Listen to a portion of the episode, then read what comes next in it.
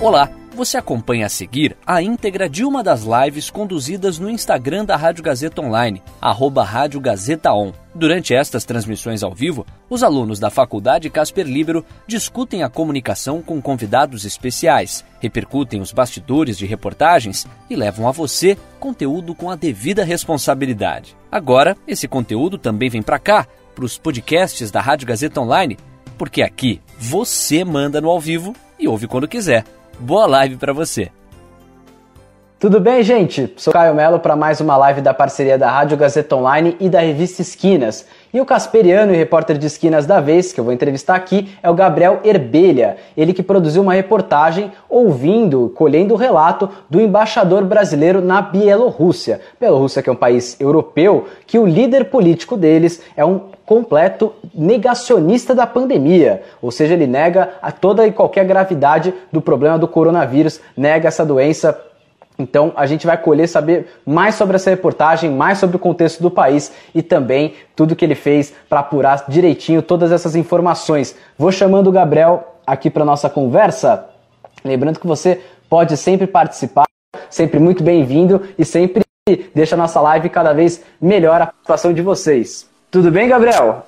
E aí, Caio, beleza? Tudo certo. Eu vou um pouquinho mais para trás que eu fiquei cortado na, na ligação aqui agora. Beleza. Aí, agora sim. Tudo bem? Você está me escutando bem, né? Não, tá tranquilo, tá de boa. Ah, perfeito. Gabriel, de saída, por que, que você escolheu esse recorte de abordar a Bielorrússia na sua reportagem? Então, o que me chamou a atenção foi porque quando a pandemia estava começando lá em maio, saiu muitas notícias que a Bielorrússia era um dos únicos países que ia continuar com o futebol. E, e a meio a isso também saiu as declarações do Lukashenko, que é o líder político, né? E a, eu, eu senti que é, não tinha um relato assim muito forte de, de brasileiros que moravam lá. Eu achei que ia ser interessante ter esse recorte. Entendi. Você conversa, então, como eu comentei, com o embaixador brasileiro lá, o Paulo Feres. Como é que você conseguiu chegar até ele? Então, quando eu comecei a montar minha pauta, a intenção era conversar com, com alguém que morasse lá, não necessariamente embaixador. E uhum. eu comecei a é, tipo, fazer uma pesquisa bem manual mesmo. Eu entrei no Facebook da embaixada e comecei a buscar nos comentários, nas curtidas, brasileiros que colocassem lá na localização Minsk, que é a capital. Aí eu cheguei a algumas pessoas, mas também não tive resposta. Aí foi até um pouco mais longe, consegui ah, o contato de um assessor de um jogador brasileiro que joga lá. Mas aí também o assessor me falou que os jogadores estavam proibidos de dar entrevista sobre coronavírus. Aí a pauta já estava meio que caindo água abaixo assim, mas aí eu recebi um e-mail da embaixada falando que o embaixador topava conversar. Aí deu tudo certo. Caramba, chama bastante atenção tudo isso que você comentou e até ajuda a gente a entender melhor o contexto da Bielorrússia. Mais ou menos quantos brasileiros moram lá? Muitos brasileiros ou são poucos? Não, são bem poucos, na verdade. Conversando com o embaixador, ele falou que o número não chega nem a 100 pessoas. É pouquíssimos. Ah, entendi. E agora uma, um ponto importante: tudo que o embaixador comentou contigo, você colocou na matéria ou teve coisa que você acabou deixando de fora? Então, eu fiquei com, com ele no telefone quase uma hora e meia. Então, infelizmente, bastante coisa legal que ele falou também, é, algumas particularidades da, durante a pandemia eu tive que tirar, mas o bruto era muito grande, mas as partes mais legais eu, eu, eu coloquei no texto. E por ser não um cidadão comum da Bielorrússia, mas um embaixador brasileiro lá, serviço de relações diplomáticas, ele fez algum, alguma condição para dar essa entrevista, conceder essa entrevista para você? Alguma coisa que não poderia entrar, alguma pergunta que você não poderia fazer? Não, é, previamente, assim, ele não, não me censurou com nada, ele, eu vou até agradecer, porque a embaixada brasileira, porque eles foram muito atenciosos, assim, contato, o, o, desde o contato até a entrevista foram é, dois dias, foi bem rápido. Mas a única coisa que ele pontuou, que ele não ficou incomodado, mas ele, ele preferiu não responder, foram as questões relativas ao governo brasileiro. Tipo, eu perguntei sobre o, o Ernesto Araújo, que é o ministro das Relações Exteriores, uhum. sobre as declarações do Bolsonaro, e ele preferiu não responder. Certo, dependente da opinião dele, não seria ético realmente ele dar, é. dar uma opinião nesse sentido, né? Faz é, sentido exato. total pelo, pelo cargo que ele ocupa. Agora, um ponto importante. Conta pra gente mais sobre as relações diplomáticas do Brasil e da Bielorrússia. Qual é a principal função da embaixada lá? Ele falou que a, a principal função da embaixada no Brasil, na, na, Bela, na Belarus, é basicamente muitos brasileiros procuram a embaixada para para ir até outros países, né? Porque Belarus é um país do leste europeu, é perto da é, faz fronteira com a Rússia, né?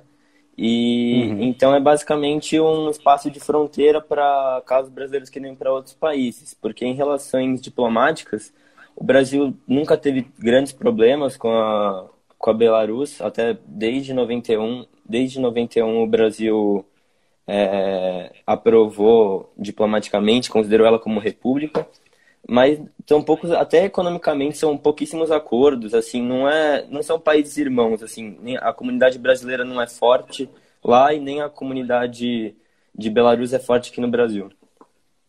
Entendi. Só um comentário leve, uma pergunta, uma curiosidade mesmo. Você, hum. A gente vira e mexe fala Bielorrússia, eu já ouvi Belarus também. As duas formas estão certas, né?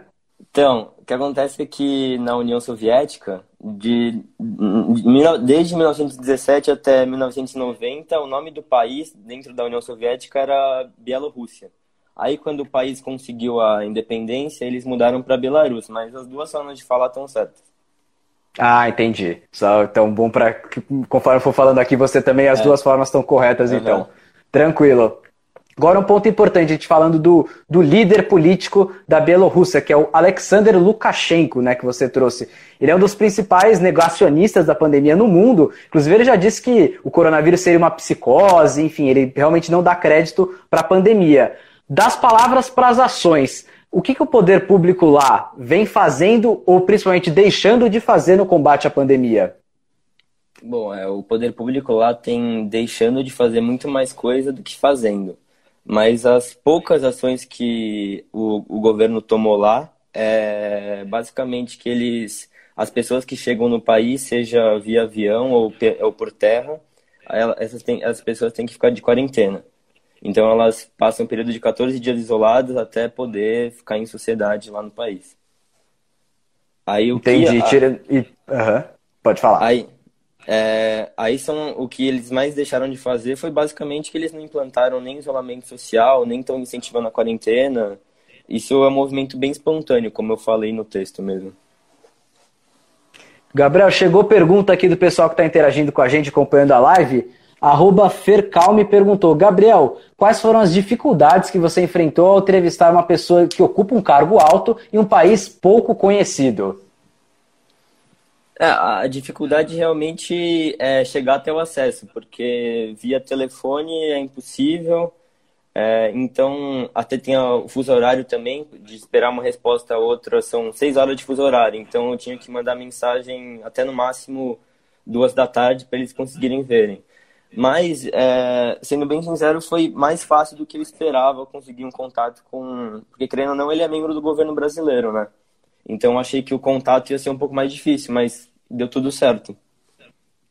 E você comentou que fez a entrevista com ele por ligação, então? Uhum. É, mas foi ligação de, de, de WhatsApp, por exemplo? Como é que foi? É, ele tem um. Eu imagino que seja o assessor dele, aí eu, antes de falar com o embaixador, ele me ligou, esse assessor. Aí ele me passou o contato é, mesmo do embaixador e eu conversei com ele. Ah, entendi. Teve uma burocracia, mas até que foi fácil realmente, pelo, pelo cargo que ele ocupa, foi, né? Foi.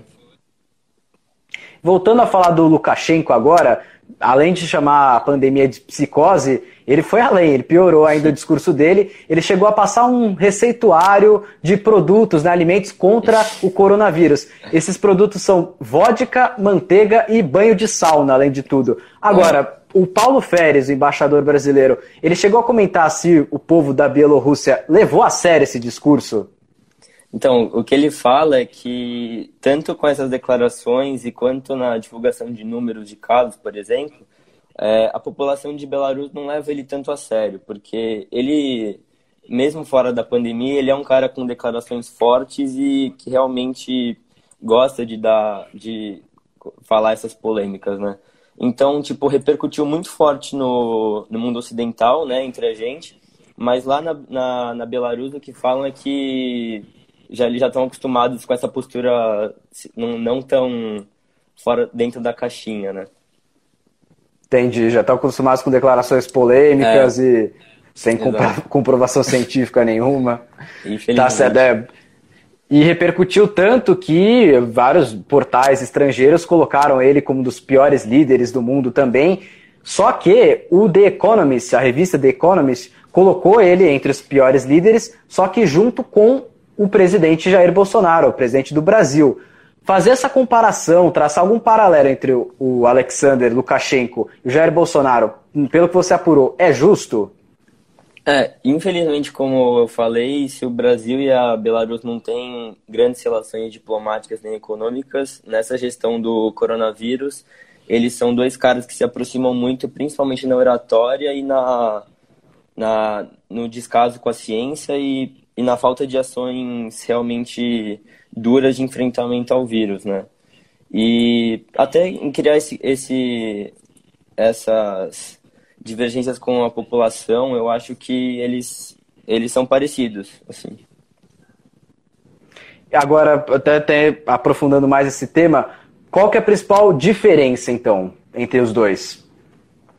É, principalmente porque o, o Lukashenko, ele, ele é um autocrata, né? Então, a, a Belarus hoje não vive numa democracia. Então, é, querendo ou não, Bolsonaro foi um cara que foi democraticamente eleito, querendo ou não, né?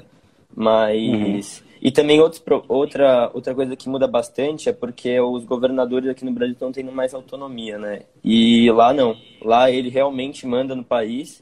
Ele, o, o embaixador até contou de um, de um caso que no interior da, da Belarus teve uma, uma médica que ela, ela fez um, um texto, fez um depoimento falando que a situação do vírus estava descontrolada no país e ele mandou oficiais de polícia até lá para meio que censurar ela e depois não tiveram mais notícia nenhuma da, da cidade, entendeu?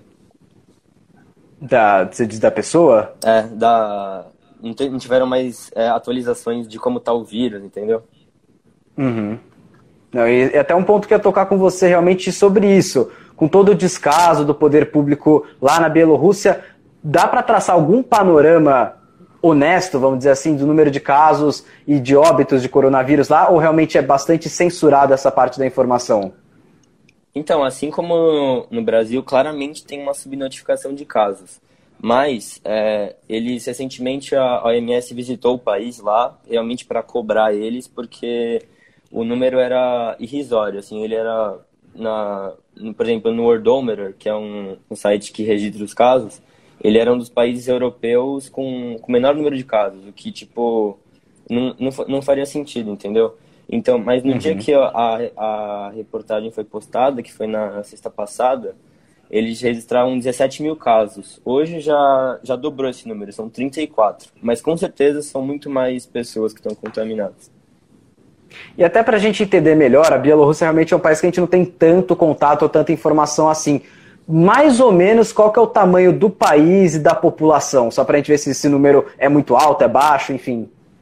Então, Belarus tem 10 milhões de habitantes, é, menos que, o, que a região metropolitana de São Paulo, né? E uhum. é, um, é um país bem pequeno. Tem até um mapa aqui em cima de mim. É, ele, sei lá, é, não sei a dimensão dele, mas é, demograficamente é bem pequeno também. Entendi. É, é, o leste europeu, principalmente depois da, do fim da União Soviética, tem vários sim, pequenos sim. países, né? Então, é, um realmente a gente. Exato, a gente não tem muito contato e muito, não tem muito como saber noção de todos esses países, né? E voltando para a parte do autoritarismo na Bielorrússia, o Lukashenko é até conhecido na própria Europa como o último ditador europeu. Pelo que você apurou, faz sentido ele ser realmente o último é, ditador europeu? É realmente isso? E como que funciona mais ou menos o sistema político de lá? Então, é, eu, tava, eu fiz até essa pergunta para o embaixador e até porque em todas as publicações que eu vi consideravam ele como um ditador. Mas o que a, o termo que se aproxima mais com ele é um autocrata, que é que é basicamente uma ditadura eletiva. Então ele tem o controle, por exemplo, do sistema eleitoral. E a regra que tem lá no país é que ele pode marcar a eleição é, um, um ano antes é, do fim do mandato dele. Então, a qualquer momento, ele pode marcar a eleição. Então, quando, por exemplo, ele vê que a população não está satisfeita, ele pode adiar quanto, quanto é, ele pode decidir quando vai ser mais conveniente para ele. Então, é, é basicamente. E mesmo é que tenha. É, não dá para chamar de democracia de jeito não. nenhum, né? E mesmo que tenha eleição, existe oposição articulada, institucionalizada lá? Então, tem oposição, mas é, como mesmo, por exemplo, existe imprensa livre, mas também é uma imprensa que ela é censurada. É, ele basicamente ele toma ele toma as ações descabíveis dele, mas ele é um cara também ele não é um ele é, uma, é um estrategista, então ele pelo menos para manter as aparências, ele dá certa liberdade para, por exemplo, a, a União Europeia não aplicar nenhuma sanção contra ele, entendeu? Entendi. E ele é um presidente, é um primeiro-ministro? Como é que exatamente é? A Bielorrússia chega a ser uma república, uma monarquia, enfim, parlamentarista? Como que funciona? É, oficialmente é uma, é uma república, porque existem eleições, é, mas ele pode ser considerado realmente presidente do país. Entendi. Gabriel, agora um ponto importante. Fazer essa reportagem, toda essa apuração que você fez, mudou algum ponto de vista que você tinha antes? É, mudou bastante, porque a, com as informações que eu tenho agora, parece que assim, o buraco é muito mais embaixo. É, real, e até em certo modo assim, revoltante, porque você vê que é, não é querendo, tipo. É, é porque você tem uma outra visão, tipo, de fora do país. É, de você ver que não é só, por exemplo, o Brasil que tem uma. que está é, tendo uma liderança equivocada, por exemplo. Então você vê que, independente, por exemplo, seja no Brasil ou na Europa, existem líderes que não estão agindo corretamente nessa gestão de crise. E qual que pode ser então o fator comum para esses líderes, para que esses líderes negacionistas cresçam? É a falta de contato da ciência com a população? É autoritarismo político? O que você poderia pontuar? Com certeza, é o autoritarismo, é, são crises políticas no meio da pandemia, que também não ajudam em nada, é, o descaso com a ciência, é, não, não acatar as decisões da OMS, como o isolamento e a quarentena, principalmente isso. Aproveito aqui para ainda agradecer quem está participando da live com a gente, por exemplo, o Tarcísio, Denise, Luca, tantos outros aqui. E vocês podem continuar ainda interagindo, mandando pergunta para a gente, para acrescentar ainda mais é, debate aqui para nossa conversa. E Gabriel, então, principalmente, o que, que o Brasil pode aprender com o exemplo da Bielorrússia, tanto de bom quanto de ruim? É, positivamente, eu acho que os exemplos que o Brasil pode aprender é vindo da população.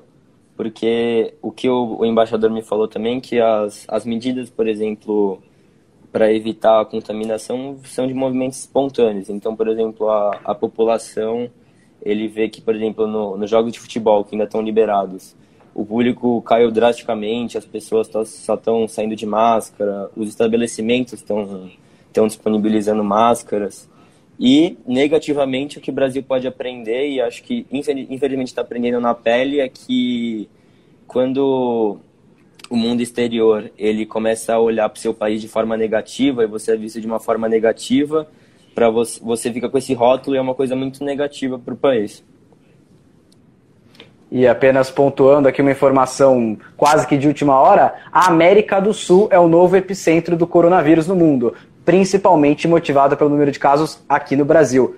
O Brasil em si ainda não é o epicentro, mas a América do Sul como um todo já é e o Brasil é o país com maior preocupação. Um ponto que você comentou, eu achei bem interessante, a população, por conta própria, não esperou o líder, o ditador, enfim, da Bielorrússia comandar as ordens, ditar as ordens, e ela própria colocou, se colocou numa espécie de é, não isolamento social, mas uma espécie de cuidados voluntários. Foi nesse sentido, então, que aconteceu? A, a população realmente, a, a, exemplo do que aconteceu em Portugal, por exemplo, outro país da Europa, com bons, com bom número de casos, inclusive, é, que a população realmente escolheu, não esperou o poder público, e sim ela mesma se colocou no, no modo de, ação, de ações voluntárias. Foi mais ou menos nesse movimento? Foi. É, foi basicamente isso e também, querendo não é na Bielorrússia também pelas dimensões é, é mais fácil a população se se juntar por uma causa e até porque no Brasil são são muitas regiões, lugares muito diferentes, então é mais difícil você ter realmente uma união, né? Então acho que isso também prejudica um pouco a gente. E o Pedro Pedro Alvarez aqui fez uma pergunta que vai exatamente de conta que a gente está comentando agora. Ele pergunta, Gabriel, você acredita que parte do problema no Brasil é o apoio popular ao negacionismo, apoio esse que não ocorre lá na Bielorrússia? Com certeza. É... Porque quando o, o, líder, o líder do país não, não acata decisões que o mundo inteiro está acatando e parte da população, ainda que seja minoria, felizmente, é, se mostra um problema, porque mostra que a gente está indo na contramão de tudo que. de todos os exemplos positivos que a gente vê, né? Dá para entender esse negacionismo por parte da população, essa insistência em não acreditar na gravidade do vírus? Porque muitas vezes os líderes políticos têm interesses políticos, mas e a população? O que, o que será que leva ela até essa postura negacionista também? Ah, eu acho que é muito motivado pelo fanatismo, né? Infelizmente, parece que. Infelizmente, tem pessoas que estão querendo fazer jogo político no meio de uma pandemia. E eu acho que não é o momento para isso. Como diversos líderes é, falaram, é o momento de salvar vidas, não é o momento de politizar, de querer criar conflitos. Eu acho que esse é o, realmente o maior problema que a gente está vivendo.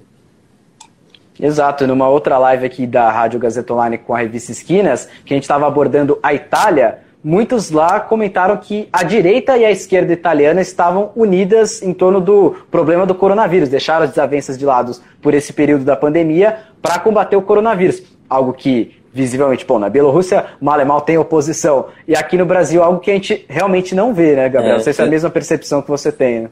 É, também concordo plenamente com você. Mais perguntas aqui. A Bruna Jopert perguntou: Você acha que a população vive um negacionismo por influência do governo que nega a gravidade do assunto? É, também. Eu acho que é realmente o que a gente falou, que talvez seja realmente apenas para comprar o discurso do, do, do político, basicamente. E fora que o político, ainda mais para a gente falando de chefes de Estado, independente, quem seja independente de qualquer lugar, ele acaba sendo um exemplo, né? Então Exato. sempre o líder acaba serve de exemplo para serve de exemplo para a população, com certeza. Gabriel, muito obrigado então por essa live. Agora que quem ficou realmente interessado em saber mais e ler sua matéria na íntegra, qual que é o link para acessar a matéria?